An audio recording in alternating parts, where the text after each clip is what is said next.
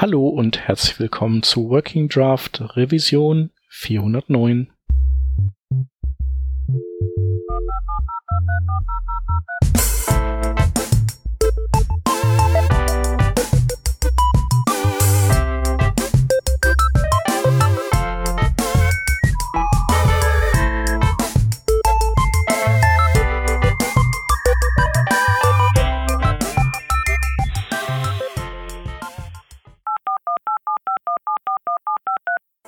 Diese Revision von Working Draft wird euch präsentiert von About You.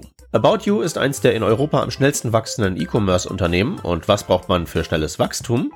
Na, euch natürlich. Wenn ihr Full-Stack-Entwickler, Frontend-Gurus, Dart-Experten oder QA-Engineers oder Projektmanager oder irgendetwas anderes seid, dann sucht About You genau euch. Und geboten wird bei About You einiges. Technik? About You nutzt nur das Feinste, wie zum Beispiel Node.js, TypeScript und React. Fortbildung? Accounts bei E-Learning-Plattformen und Tickets für Konferenzen gibt es genauso wie die Gelegenheit, in verschiedenen Teams verschiedene Tech-Stacks kennenzulernen. Und bei all dem könnt ihr euch sogar aussuchen, ob ihr lieber Windows oder lieber Mac verwenden wollt. Dass About You zu mehr als einem Drittel aus Softwareentwicklern besteht, ist nicht nur ein Fun-Fact, sondern auch wirklich spürbar. Also ran an die Tastatur und Bewerbung schreiben. Das macht ihr am besten bei aboutyou.com/bewerben. Ganz einfach und ohne Sonderzeichen aboutyou.com/bewerben. Wir danken About You für die Unterstützung von dieser Revision von Working Draft.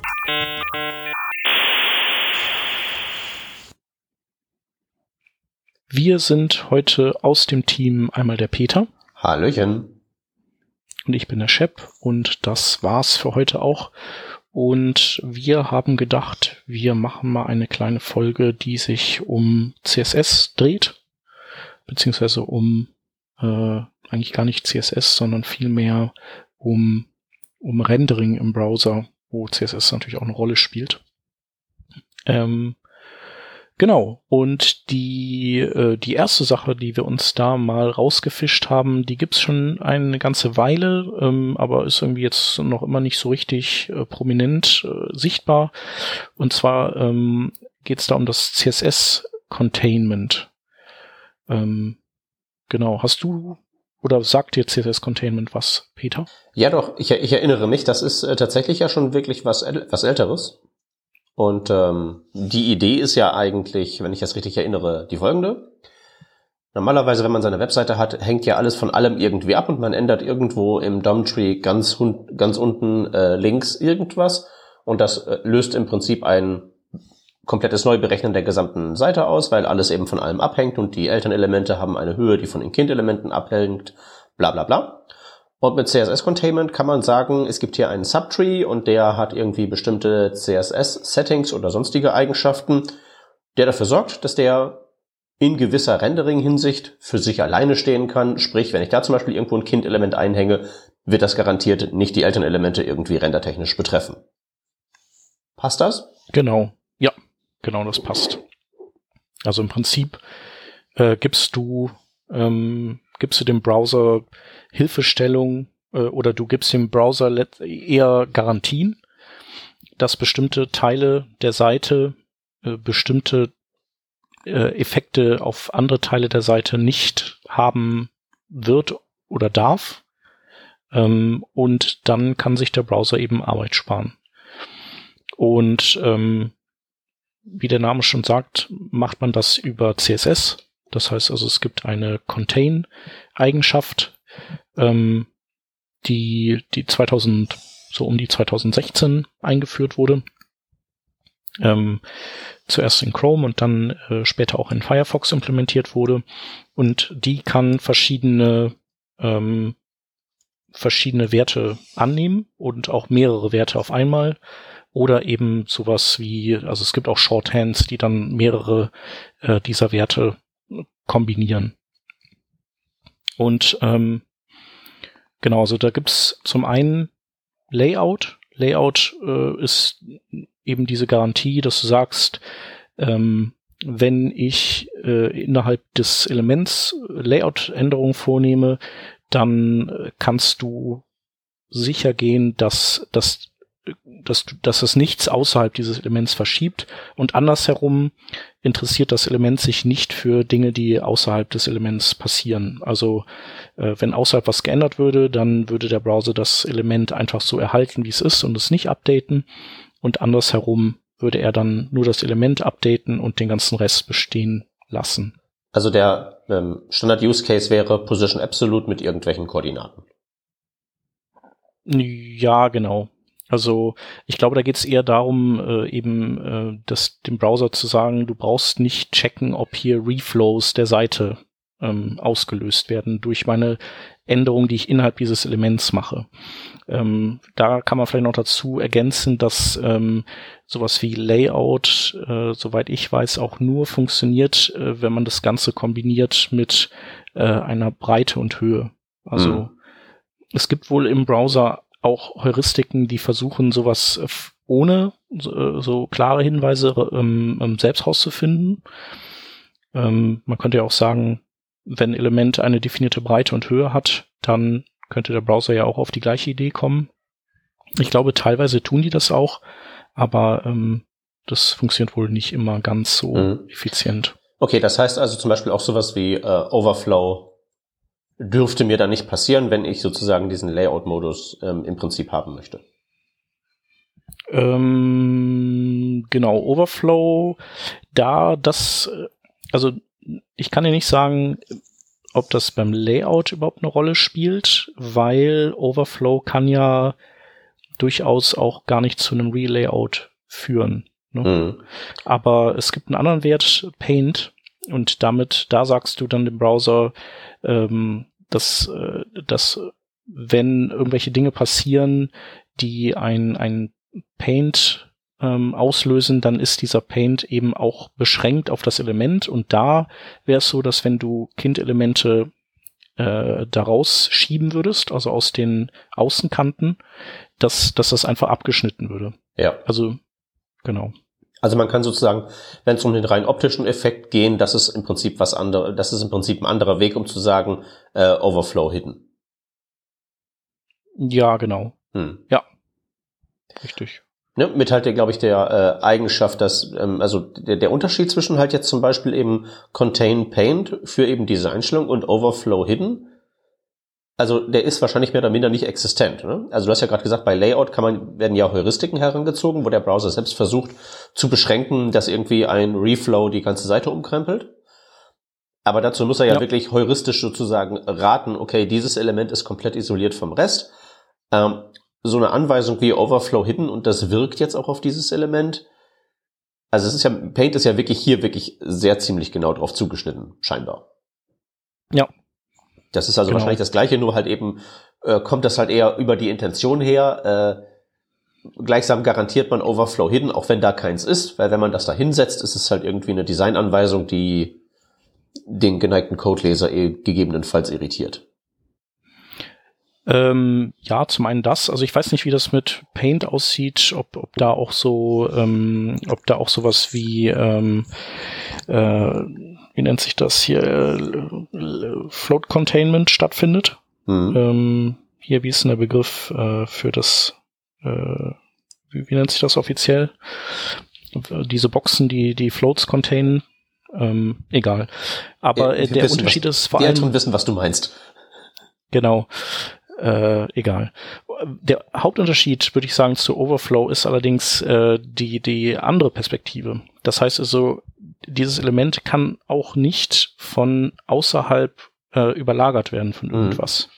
Das heißt, der Browser kann wirklich äh, diese, diese Pixel-Tapete, die er vielleicht irgendwo in den Speicher schon abgelegt hat, die, die kann er da einfach lassen, weil er weiß, also es wird sich auch nichts über diese Pixel schieben, weil das, weil wir das gerade verboten haben mit, mit, mit diesem Contain Paint okay. Wert. Mhm. Genau. Okay. Ähm, die Frage, die sich jetzt halt mir stellt, ähm, die Älteren erinnern sich vielleicht ja auch an so Sachen wie äh, irgendwie Reset-Style-Sheets, also so die CSS-Regeln neu schreiben für Dinge, die einfach immer gelten sollen. Ähm, wäre da nicht eventuell so ein Contain Paint eine, ein, wäre das nicht ein sinnvolles Default? Normalerweise? Ja. Also ähm, kannst natürlich nicht machen, könnte weil man meinen, ja. aber ähm, jetzt so von der praktischen Perspektive her, ich setze ja auf alles irgendwie, äh, weiß ich nicht, äh, Box Sizing, Border Box und die Frage ist halt, ob dann Contain Paint sich dazu gesellt. Ja, könnte man meinen. Also ich kann aus aus der Praxis berichten, dass ich ähm, dass ich das äh, auch 2017 schon eingesetzt habe und ähm, die die Probleme, die ich mir auf Dauer damit eingehandelt habe, die waren äh, die waren dann so groß, dass ich gesagt habe, ich nehme das wieder weg. Aber es, äh, die Seite, an der ich sitze, ist halt auch, äh, sagen wir mal, äh, komplex. Mhm. Ähm, deswegen hatte ich mir aber eigentlich auch ähm, deutliche Rendergeschwindigkeitszuwächse durch, durch solche ähm, Vorgehensweisen erhofft. Aber ich habe es dann irgendwann wieder rausgenommen, weil ich auch teilweise ähm, hat man, also waren die Leute irritiert äh, und haben dann ganz, also haben eben Bug-Reports eingesendet und dann äh, gab es diese Bugs zum Beispiel in Firefox gar nicht, weil der natürlich kein, äh, damals noch kein Containment unterstützt hat und so. Hm. Also das Problem also ich glaub, waren, ich würde waren das nicht die machen. Entwickler, die mit dem, äh, mit dem Verhalten nicht gerechnet haben. Oder Nutzer. Ja, genau. Genau, also es ist halt, ähm, es ist halt nicht direkt klar, warum der Browser bestimmte Dinge nicht macht. Mhm. Und ähm, CSS Containment ist dafür noch ein bisschen zu exotisch, als dass die Leute darauf kommen würden. Ach so, also jetzt sozusagen, wenn ich nicht weiß, äh, dass äh, CSS Containment existiert, verhält sich einfach nur mein Zeug komisch, weil irgendwelche globalen Styles bei mir reinfunken und ich krieg nicht raus, warum, wo dieses komische Verhalten herkommt. Ja, genau. Also anders als wenn Ach da irgendwie ein Margin ist, den ich nicht bestellt habe, das kann ich ja in modernen DevTools ganz bequem rausfinden. Ja, genau. Hm. Oder du hast halt äh, Contain Layout oder Contain Size, das ist der dritte Wert, den es auch noch gibt. Und ähm, irgendwer packt dann halt die Höhe auf Auto oder sowas und dann kollabiert das ganze Ding nämlich auf Null hm. und ist nicht mehr sichtbar. Ja. Genau, also ich glaube, ich, ich würde das äh, also ich finde es immer noch cool, aber das ist halt wie viele Dinge, wo man sehr viel fein granulare Kontrolle über so Low-Level-Kram ausüben kann, auch eine, eine ordentliche Footgun. Ja. Ja, also Size ähm, ist, äh, wenn das Element, äh, wenn die, wenn die Größe ausgerechnet werden kann, ohne die äh, Kinder zu checken, verstehe ich das richtig? Ja, genau. Ähm, also richtig. auch bei einer festen also, Vorgabe. Also es heißt, es ist sozusagen ein Subset von Layout, verstehe ich das richtig? Ähm, ich würde, ja, müsste es eigentlich sein, ne? Ähm, müsste es eigentlich sein. Ähm, wobei ich überlege gerade, es gibt ja noch die Shorthands, es gibt den Shorthand Content und den Shorthand Strict. Lass mal gucken. Hm. Ich glaube, bei Layout geht es eher darum, dass weder von außen noch von innen ähm, an dem Element, äh, an dem Element Layout gerüttelt wird, während bei Size geht es nur noch darum, dass das Element seine Größe beibehält, egal was jetzt an Kind-Element Größe rauskommt. Hm, okay. Also vielleicht könnte man, äh, könnte man da so, vielleicht äh, so Dinge wie Flexbox oder Grid oder sowas noch ein bisschen einfangen oder Tabellen oder sowas. Ja. Genau. Ja, wobei, gibt es ja. da nicht diese eine seltsame CSS-Eigenschaft, die jetzt da eingeführt wird, wo im Prinzip äh, der Display-Modus ein Durchreichen ist? Genau, ist glaube ich nur Display Content, oder? Display Content war es, genau. Das ist auch so ein Ding, äh, ähm, warte mal, Display Content, live googeln, hier im Working Draft. Genau. Display Content verhält sich dann, da verhält sich ein Element so, als wenn es dann gar nicht mehr da wäre. Also du kannst es sozusagen erstmal auf, ähm, also du könntest es auf Display None setzen und dann, wenn's, wenn du es aktivieren möchtest, dann setzt du diesen Container auf Display Content und du kannst dann, äh, also dann, dann hast du da irgendwie, ähm, äh, dann kannst du quasi zum Beispiel direkt von dem darüber liegenden Element was erben. Zum Beispiel, weil das einfach dieses Element dazwischen äh, das über Display Content gestylt ist, verschwindet dann sozusagen einfach. Genau, also ist halt, ist halt für so den leeren Rapper, der keinen Effekt haben soll, das Mittel der Wahl, ne? Ähm, nee, also weil, weil mit Display Content, ähm, da verschwindet das Element quasi einfach aus deinem CSS oder aus dem, äh, aus deinem CSS-Baum. Ja. Das ist, genau, es ist dann quasi nicht da, aber dementsprechend kann auch, also wenn du das meintest, kannst du auch das ganze Containment dann nicht mehr drauf anwirken, äh, anwenden, weil es dieses Element einfach weg ist. Ja, okay. Ja, ich glaube, wir meinen das Gleiche. Ja. Genau. Naja, ich finde auf jeden Fall, äh, also es ist spannend, aber es ist eben dann doch ähm, komplexer, als man gemeinhin äh, vermutet. Und ähm, ich würde sagen, also ich weiß nicht, äh, wenn es Hörer gibt, die mit CSS Containment rumgespielt haben, oh, würde mich interessieren, was zum einen deren Erfahrungen sind, ähm, was den Umgang damit angeht. Es kann ja auch sein, dass sich äh, seit 2017 noch einiges getan hat. Und das andere wäre, mich würde interessieren, ob äh, ihr Hörer dann auch tatsächlich Performance-Verbesserungen ähm, zumindest deutlich messen konntet, wenn auch nicht unbedingt spüren. Weil darum geht's ja eigentlich hier.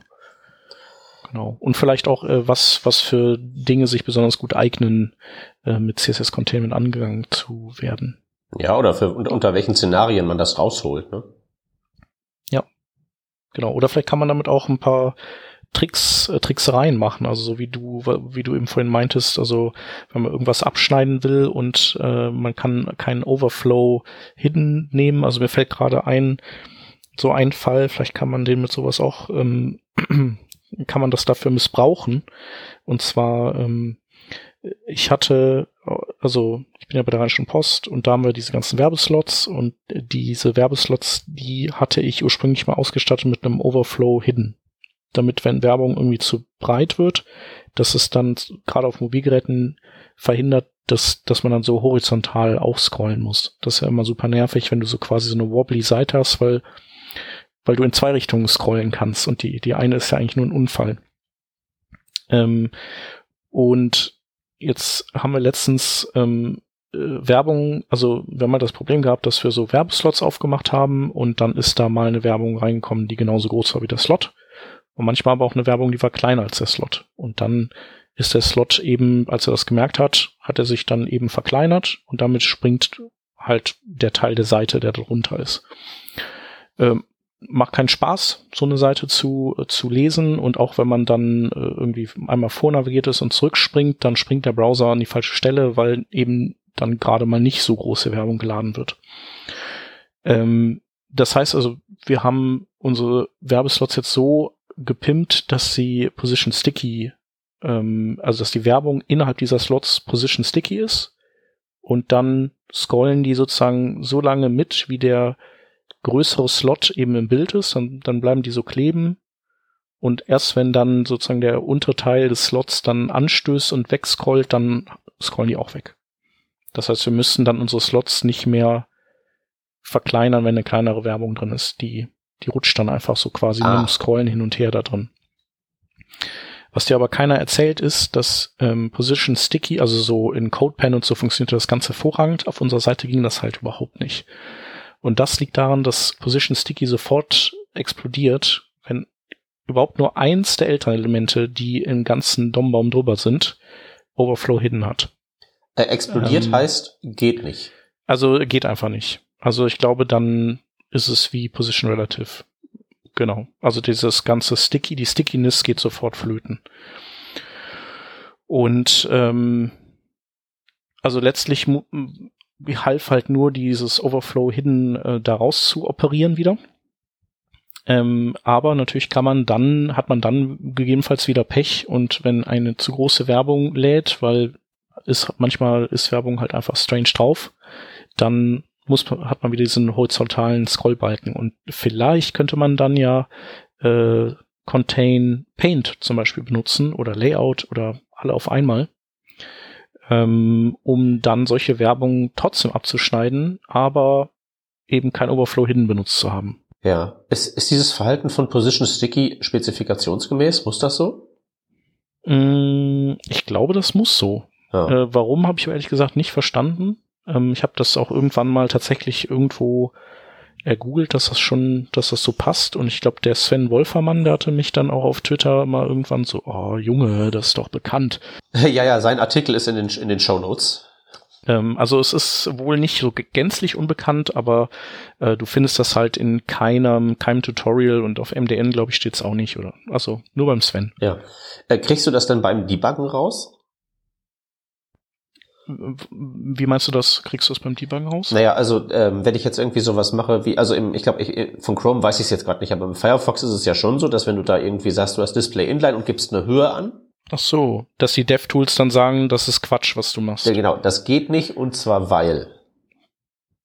Okay, ja, das ist eine gute Frage. Das habe ich äh, tatsächlich noch nicht gecheckt. Aber ähm, ja, mal gucken. Kommt drauf an, ob die dran gedacht haben.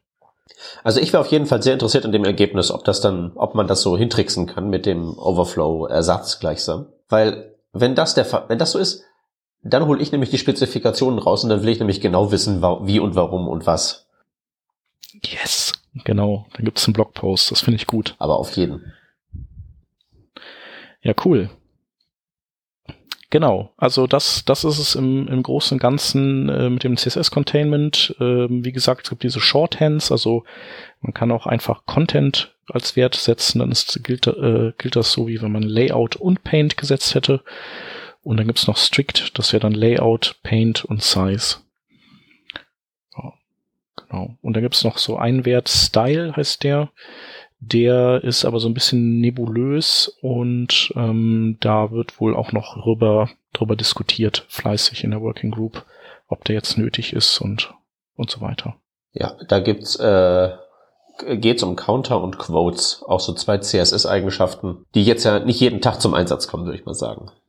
Nee, genau. Also eher edge-casig und nicht brauchbar. Ja, also so wie ich das jetzt gerade hier sehe, scheint das so zu sein, dass dieses Feature noch äh, im Moment im aktuellen Stand drin ist, aber halt eben jetzt nicht mehr in äh, strict mit gemeint wird. Okay. Ich habe da keine Meinung zu. Ich kann das jetzt gar nicht so richtig einordnen, ob ich sowas brauchen würde. Ja, ich glaube auch tatsächlich für so, äh, also für so Gestalten wie uns, wir sind, glaube ich, nicht die Zielgruppe von dieser Frage. Also weil ja. das Feature benutzt kaum einer von, Web, von uns Webentwicklern, also interessiert es keinen von uns Webentwicklern, aber die Browsersteller müssten das halt implementieren. Das wäre halt wahrscheinlich signifikanter Extraaufwand. Und ich würde halt eben sagen, wenn es das nicht brauchst, dann lass halt sein. Also ich kann mir nicht vorstellen, dass es jetzt daran dann irgendwie gebricht bei irgendjemandes Performance. Ja, Genau, das sind wahrscheinlich dann wirklich minimale Verbesserungen. Ja, die Frage hätte ich jetzt nämlich sofort an dich gerichtet, als alteingesessenen äh, Erfahrenen mit Style Containment. Was hat's denn so gebracht? Also subjektiv hatte ich damals nicht das Gefühl, dass es, ähm, dass es wirklich äh, einen großen Schub nach vorne gegeben hätte. Ähm, genau, aber deswegen ja auch meine Frage vorhin, ähm, an die Hörer, ob, ob sich vielleicht seitdem was getan hat und äh, ob ob es einfach generell andere Erfahrungen gibt dazu. Mhm. Ähm, also ich fand so am Ende, ähm, also es ist, war für mich irgendwie plausibel, dass der Browser natürlich dann weniger Arbeit haben müsste. Also ähm, aber da das dann, da es dann doch eher mal Probleme gemacht hat, ähm, einfach in unserer Konstellation ähm, und ich dann so viel Zugewinn jetzt irgendwie gar nicht messen konnte, war mir es dann irgendwann zu bunt und ich habe es dann ausgebaut. Ja, ich könnte Aber mir tatsächlich auch vorstellen, die Rheinische Post ist ja, äh, sagen wir mal so, konzeptionell eine relativ gewöhnliche Webseite. Ja. Also du scrollst runter, hast Text, hast Bilder, aber das ist ja keine irgendwie total verrückte äh, React-Applikation mit irgendwie äh, Ajax-Updates, bla, Keks, dass ich mir durchaus vorstellen könnte, einfach weil so der Use Case der klassischen Webseite ja so der älteste ist, dass da wahrscheinlich auch die Browser-Heuristiken am besten greifen und vermutlich vieles, was du halt mit CSS Containment manuell festsetzen könntest, wahrscheinlich der Browser ohnehin rausfindet und sagt, hey, wir machen das so und so. Ja, kann gut sein, dass die Heuristik da eh schon gut genug war dann. Ne? Ja, ich werde das mal zu Felde führen. Ich habe da einen Use Case, das äh, ein, ein, ein Overlay in einer Browser-Extension wo ich ah, allerlei Zeug mache, das, das absolut nicht, nicht korrekt ist ja. äh, und überhaupt nicht dem Standard-Use-Case entspricht. Ähm, also, keine Ahnung, ist alles CSS-Transformation und schieß mich tot, wahrscheinlich bringt das auch nicht so viel, aber man weiß ja nie. Ja. Also ich werde das, ich werde ausprobieren und zumindest, äh, wenn die Hörer schon nichts berichten, ich werde berichten. Ja, gerne. Äh, kostet ja auch immer ordentlich Zeit, sowas zu erforschen und manchmal hat man die Zeit und manchmal, manchmal nicht so. Ja. Und darum finde ich das schon cool. Ja, gerne. Genau. Ähm, erforschen ist aber auf jeden Fall das richtige Stichwort auch für das, ähm, für die nächste Geschichte. Und zwar ähm, ähm, erforsche ich gerade eine neue ähm, Chrome API, derzeit Chrome API, ähm, wofür es natürlich auch ein, äh, ein Draft in, in der äh, Webplattform äh, Interest Community Group oder W3C äh, eine Incubator Community Group, so heißt sie, glaube ich. Genau, Web Incubator. Gibt. Und zwar ist es die Display Lock äh, oder Display Locking API. Und die ähm, ist sehr, ist stark verwandt mit, mit dem, worüber wir gerade gesprochen haben. Und zwar äh, funktioniert die so, dass man bestimmte Teile seines ähm, DOM-Baums als äh, inaktiv oder nicht sichtbar markieren kann. Mit einem neuen äh, HTML-Attribut, das heißt Render Subtree und das setzt man auf Invisible. Und das führt dazu, dass der Browser einfach diesen Teil der Seite, sofern er nicht im Viewport liegt, äh, auch überhaupt gar nicht in seine Layout-Berechnung mit, mit einbezieht. Also es ist quasi, die, die werden dann tot, tot geschaltet. Aha. Und das unterscheidet sich jetzt von, also ähm, wenn ich normalerweise will, dass was nicht gerendert wird, mache ich ja mit CSS Display None. Genau. Das kannst du auch machen. Also rein von der Render-Performance her wäre das wahrscheinlich identisch. Ähm, genau, was bei Display None, also Display None hat halt äh, auf jeden Fall zwei, zwei oder in zwei Punkten unterlegen. Ähm, der eine ist, du musst es halt manuell auf nicht Display None stellen, wenn es eben droht, sichtbar zu werden. Das heißt, ah. das ist quasi Handarbeit von dir. Ich muss mir merken, dass es vorher Display Flex war, um vom, von None wieder aufs Richtige zu schalten. Genau, zum Beispiel das. Und du musst natürlich auch äh, dann wahrscheinlich mit Hilfe eines Intersection Observers beobachten, wo das Element ist. Und sobald es sich dem äh, aktuellen Viewport nähert, dann, dann würdest du eben den Displaywert auf den vorherigen Wert zurückstellen. Ja. Genau. Kann man machen. Ist, ist jetzt kein Hexenwerk, aber musst du eben stricken. Genau. Um, ähm, und das andere ist, dass du wahrscheinlich, ähm, oder nicht nur sehr, nicht nur wahrscheinlich, du kannst zum Beispiel nicht Elemente fokussieren, die in diesem Display None Container sind. Ja, logisch. Also du könntest, du könntest zum Beispiel, wenn du eine Sprungmarke klickst, könnte der Browser auch nicht dahin scrollen und das Ding fokussieren. Ja.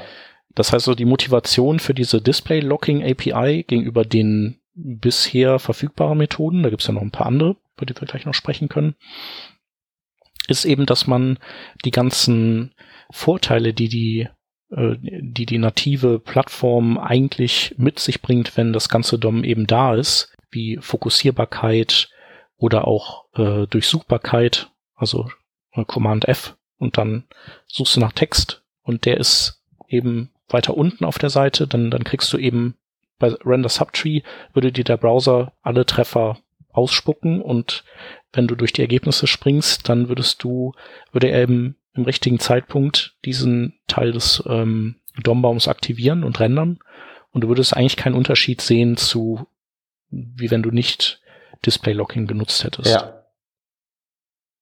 Genau, also das ist so die Hauptmotivation, die da dahinter steckt, ähm, einfach ein, eine etwas äh, schönere Primitive anzubieten. Ja, gut, über den Schönheitsfaktor können wir ja nochmal streiten. Also äh, gerade so Render Subtree als HTML-Element kommt ja schon recht originell daher, um darüber irgendwelche Rendering-Geschichten zu steuern. Ja, das stimmt wohl. Äh, Gebe ich dir recht. Genau.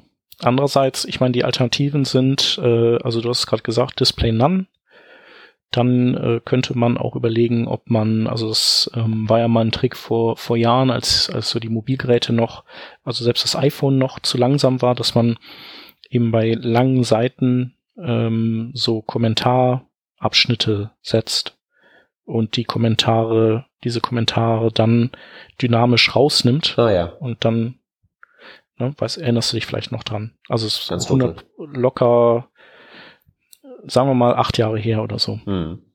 Oder du äh, packst eben Teile deiner Seite erstmal in, äh, in ein Template rein oder in NoScript oder sowas und ziehst sie dann nach und nach daraus.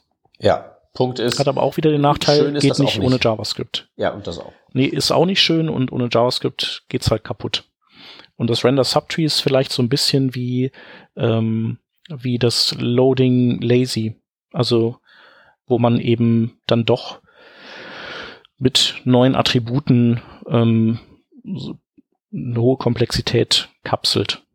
Ja, ach, ich, ich, ich würde ja sagen, tatsächlich ist, ist diese, äh, also ist diese Grenze ja schon mit äh, SourceSet bei Responsive Images mehr oder minder gefallen, ne? Wo ja auch wirklich signifikante Änderungen am Layout durch irgendwelche Größenänderungen im HTML letztlich festgelegt werden.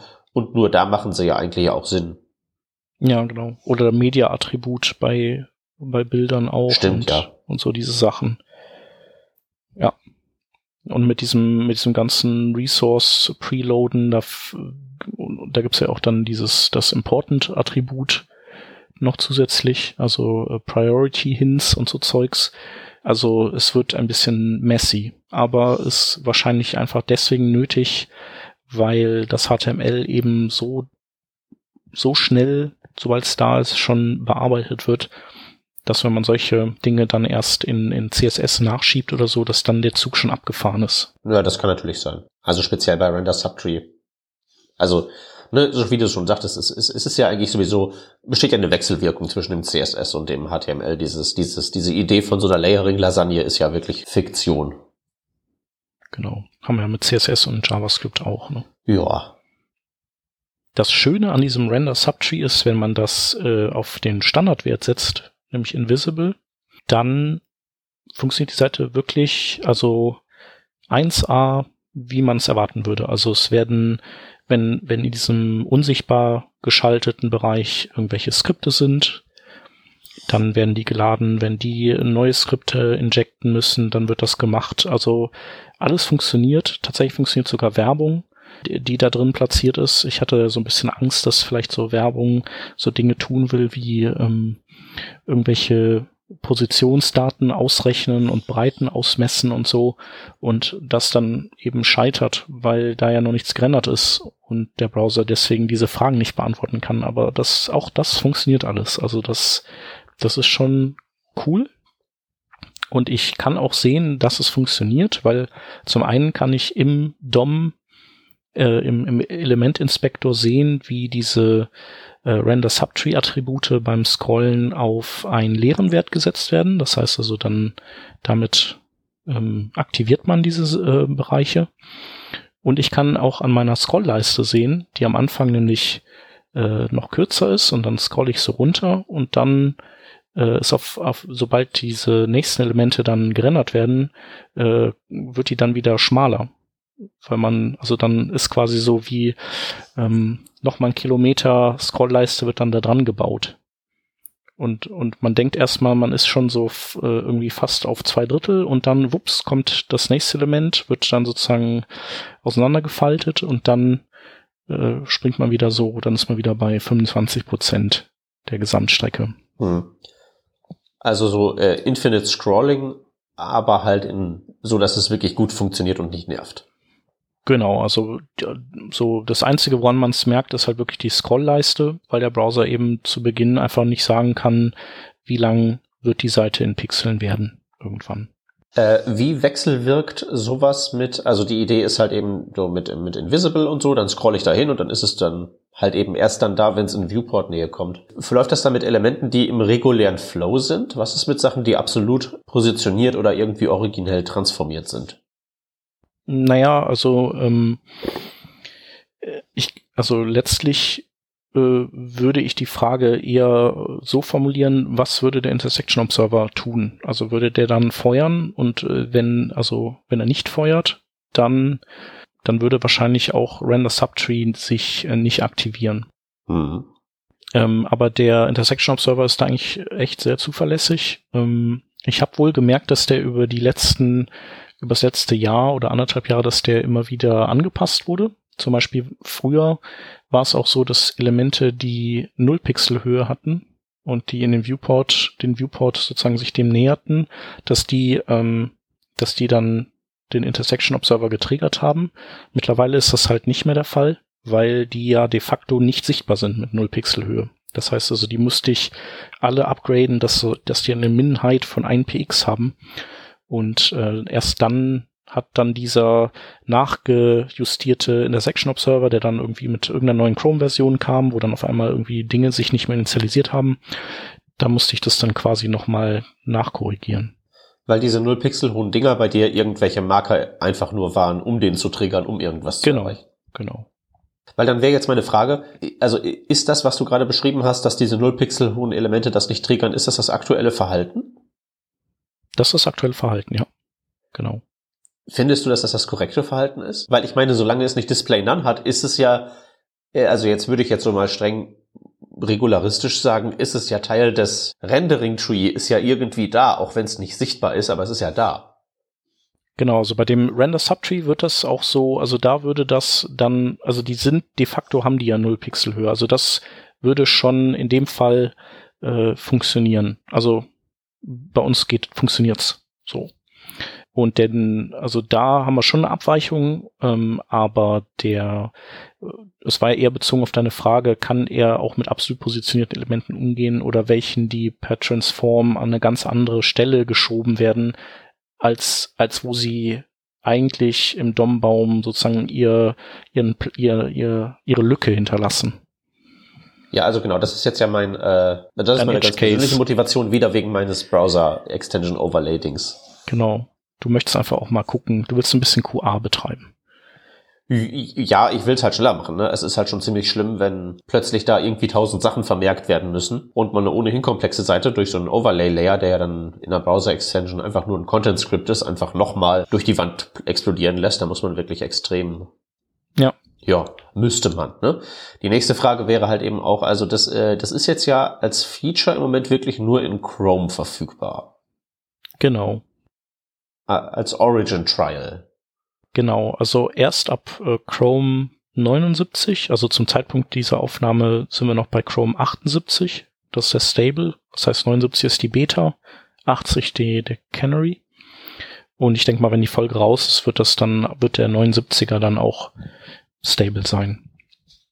Ähm, genau, und das ist eben, also das ist die eine Voraussetzung und die andere ist, man, also es ist noch äh, steckt hinter einem Origin Trial äh, und über die Origin Trials hatten wir auch irgendwann mal gesprochen.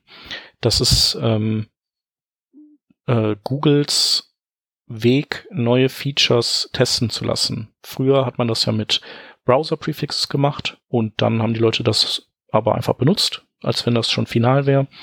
Und äh, wenn sich herausgestellt hat, dass irgendein Feature doch nicht zu Ende gedacht war oder doof war, dann äh, konnte man das halt nicht wieder aus dem Web kriegen, weil die Leute da schon drauf gesprungen sind. Und bei diesen Origin Trials ist es so, die sind immer zeitlich limitiert. Das heißt, da wird dann gesagt, es gibt, äh, jetzt kann man Render Subtree oder Display Locking API testen. Und zwar geht das, ich glaube, es geht jetzt noch bis April. Solange äh, läuft dieses Origin Trial. Man kann dann auf so eine spezielle Seite gehen und sagen, ich möchte gerne ein Origin Trial machen. Das ist meine Domain. Bitte für die Domain und alle Subdomains aktivieren. Und dann kriegt man so einen Token. Und der Token, der, der gilt, glaube ich, für vier oder sechs Wochen. Und den packt man dann entweder in HTTP-Header auf, deiner, auf seiner Seite oder in, in einen Meta-Tag. Und ähm, genau, und dann äh, kann man das testen. Und wenn der Token abläuft, dann kann man einen neuen Token machen, allerdings nur, wenn man den Leuten Feedback gibt. Also mhm. die handeln dann quasi den nächsten Token gegen äh, qualifiziertes Feedback. Genau. Und so funktioniert das. Und dann im April dann wird dieses Origin Trial wieder eingestellt, dann kann man dieses Feature eben, dann ist es nicht mehr aktiv, auch nicht, wenn man Chrome 79 oder höher benutzt. Und dann werden die einfach das Feedback evaluieren und darauf basierend entscheiden, ob sie das eben dauerhaft in den Browser übernehmen oder, oder eben wieder rausoperieren. Hm. Ist natürlich eine schöne Möglichkeit, solche Späßchen zu testen, ohne gleich den Bestandscode so zu kontaminieren, dass man hinterher dazu gezwungen ist, das Ding weiter zu unterstützen, so wie das ja bei Vendor Prefixes am Ende passiert ist. Ja, genau. Gut, jetzt habe ich noch eine Frage hier. Dieses Rendering Subtree gibt's also im Moment nur im Origin Trial. Also äh, das ist ja noch mehr, noch, noch advanceder und noch weiter draußen als irgendwelche Flags im Browser. Aber mh, hm, hattest du nicht im Prinzip vorhin mehr oder minder unabsichtlich vielleicht angedeutet, dass man das irgendwie mit einem mit einem Intersection, Intersection Observer relativ gut müsste polyfillen können? Genau, aber also bevor ich be bevor wir darauf kommen, ähm, also es ist so, es ist nicht äh, weiter weg als Flag. Also du kannst es auch als Flag aktivieren. Also du kannst es sogar in Chrome 78 aktivieren. Das würde ich aber nicht empfehlen, weil also unsere Seite schmiert dann sofort ab. Das heißt also, es gibt einen guten Grund, dass, äh, dass die das erst für den Chrome 79 sozusagen als Origin Trial freigeschaltet haben, weil da scheint noch echt einiges buggy gewesen zu sein, äh, was, was auch verständlich ist, weil da kann schon einiges schiefgehen. Genau, aber also das, das geht schon. Nur der Unterschied ist halt, äh, bei den Flags müsstest du ja jedem User sagen, hallo Sie, wenn Sie schnellere Performance haben wollen, dann äh, gehen Sie in Ihre Browser-Flags und aktivieren Sie folgendes Feature. Das wird natürlich kein Mensch machen. Gegebenenfalls äh, ist das auch reglementiert durch Administratoren oder sonst irgendwas. Genau, und mit diesem Origin Trial kannst du quasi remote bei deinen Besuchern dieses Flag, diesen Schalter umlegen. Zeitlich begrenzt. Ja. Okay. Genau. Ansonsten, ja, du kannst mit dem Intersection Observer, kannst du das natürlich machen, dass du, ich weiß nicht, für welche Methode du dich jetzt entscheidest, aber sagen wir mal, du packst alles in, sagen wir mal, du, du, ich würde wahrscheinlich die Sachen in ein No-Script stecken und ich würde dann nach und nach, tatsächlich machen wir das sogar auch auf unserer Seite, fällt mir ein. Das heißt also, wir haben, wir haben, äh, wenn wir so Chrome, äh, Google Lighthouse drüber laufen lassen, dann kriegen wir unter anderem eben auch die Meldung, dass wir viel zu viele DOM-Nodes haben. Ja, das glaube ich sofort. Kein Wunder. Und äh, daher habe ich halt gesagt, okay, wie kann ich dem Browser helfen, dass er erstmal wenig, also wie kann ich die Anzahl DOM-Nodes reduzieren? Und dann, ich habe ein paar Elemente identifiziert, die DOM-Nodes verbraten ordentlich, die aber eigentlich erstmal gar nicht gebraucht werden, äh, die einfach im DOM hängen. Zum Beispiel das Off-Canvas-Menü. Das heißt, erst wenn du den Burger-Button drückst, dann kommt das reingefahren und erst dann ist das relevant. Aber die meisten Leute nutzen das eigentlich eher nicht, weil die sich direkt, die klicken Artikel an oder hangeln sich dann durch die, ähm, durch die Ressource oder irgendwie sowas. Und äh, dann haben wir auch so Sachen wie äh, Tab-Container, also wo du den ersten Tab siehst, aber die nächsten Tabs eben noch versteckt sind. Und äh, die habe ich eben alle aufgerüstet, dass die Inhalte in NoScripts drin stecken. Sprich, wenn dein JavaScript nicht an ist, dann siehst du die Inhalte. Wenn dein JavaScript an ist, dann ist das für den Browser, ist das quasi ein totes DOM und äh, erzeugt keine DOM-Nodes. Und erst wenn diese Elemente eben vom Intersection Observer als sichtbar registriert sind, ähm, ziehe ich die Sachen aus dem NoScript raus und hänge die halt rein, wo das NoScript vorher war. Und das wäre im Prinzip so ein, also es wäre, wäre so eine Implementationsvariante, äh, die, die dem Display Locking nahe kommt.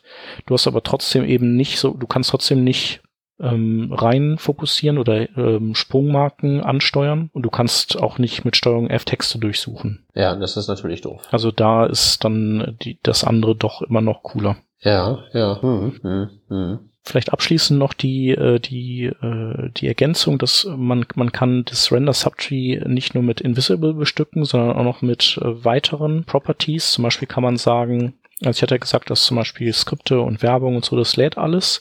Man kann aber auch zusätzliche Attribute setzen, dass alles, was an Assets da unten drunter steckt, eben auch erstmal gar nicht geladen wird. Also wenn man jetzt keine Ahnung, wenn man jetzt wirklich ressourcensparend, auch was das, was den Traffic angeht, arbeiten möchte, dann äh, könnte man eben diese zusätzlichen äh, Eigenschaften setzen oder man kann auch bewusst sagen, nee, ich möchte nicht, dass der Browser das automatisch aktiviert, wenn das in, in die Nähe des Viewports kommt, sondern ich möchte das selber steuern. Aber diese ganzen Spielarten habe ich jetzt erstmal bei uns nicht ausprobiert. Mir reicht eigentlich schon, schon das Standardding erstmal. Ja, ich denke gerade bei sowas wie der Rheinischen Post ist ja dieses, dieses, dieses Skip Activation war das jetzt, worauf du dich bezogst, ne? Ja, genau. Dass der diese ganzen Subressourcen nicht lädt. Aber das ist ja, dürfte ja in deinem Fall wahrscheinlich hauptsächlich Bilder sein und wahrscheinlich gibt's ja schon Lazy Loading dafür. Ja, genau. Und das ist dann keine klapprige Origin Trial Angelegenheit, sondern etwas, das ein bisschen besser abgehangen ist.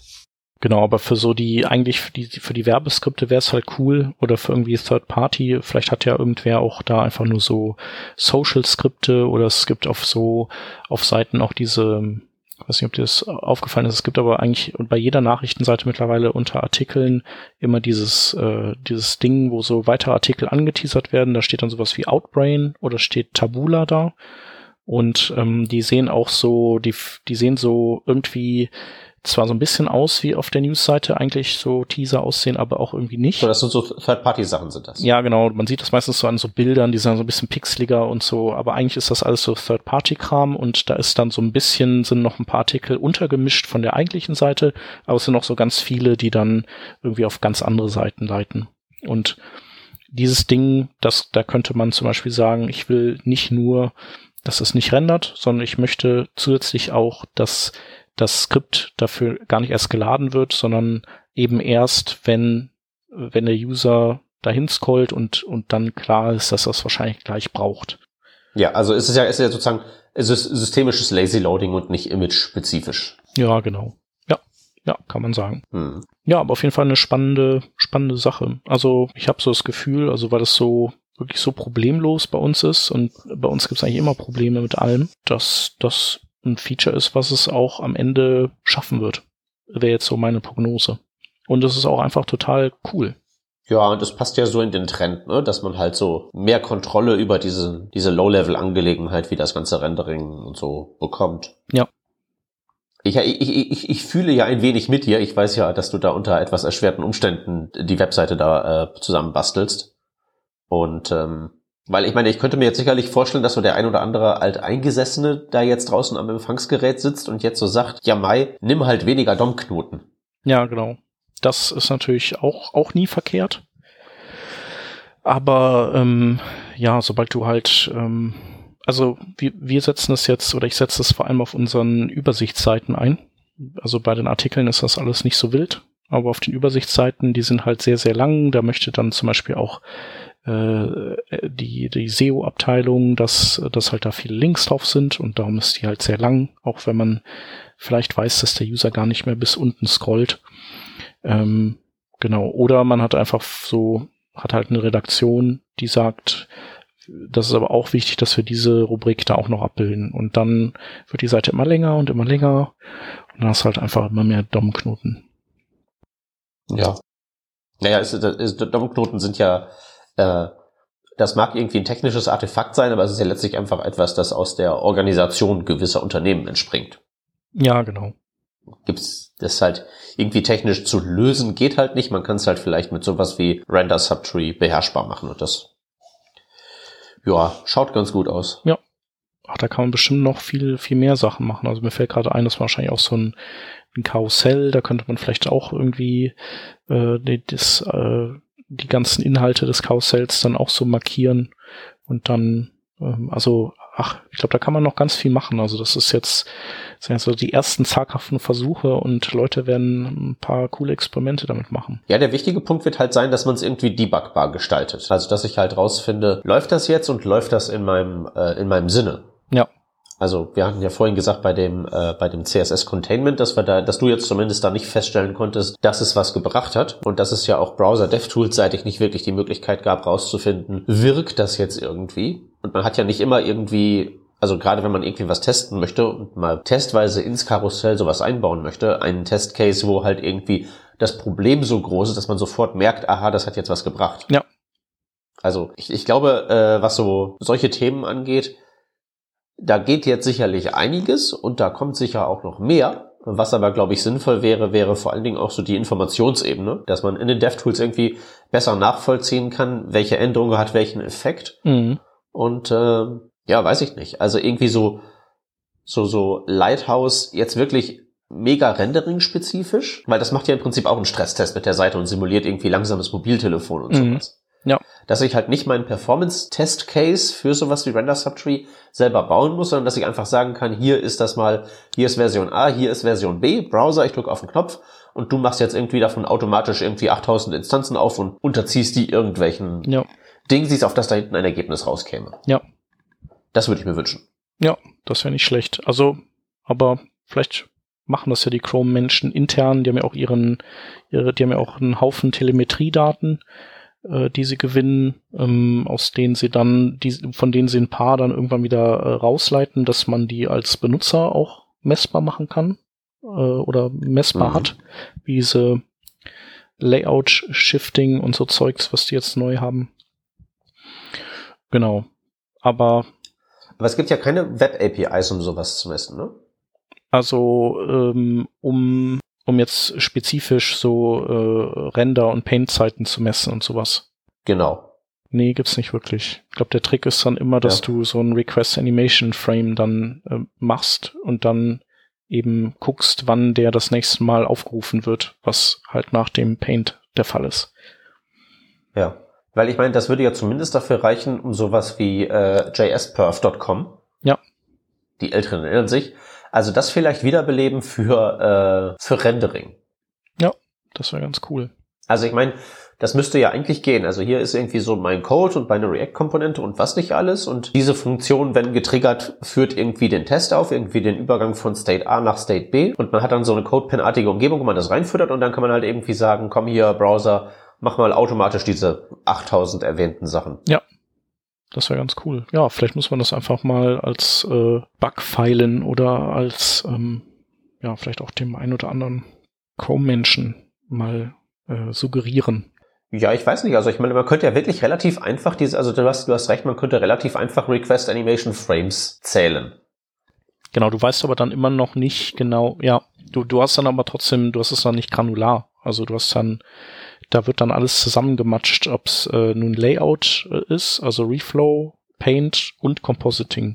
Genau. Also so wäre der Service drauf, aber man könnte ja seine Testcases so auslegen. Ja. Dass dann sozusagen aus der längeren Zeit, weil ich halt, äh, weil sich da jetzt CSS-Eigenschaft A und B nur unterscheiden, dass ich daraus schließen kann, dass es dann ja wohl irgendwie darin sein wird. Oder ich kann dann ja wahrscheinlich auch, wenn ich diesen Testcase abfahre, die 8000 Dinger, dann ja wieder meine Browser-Tools nutzen, um das genauer herauszufinden, wenn ich denn da irgendwie einen signifikanten, erforschenswerten Unterschied festgestellt habe. Ja.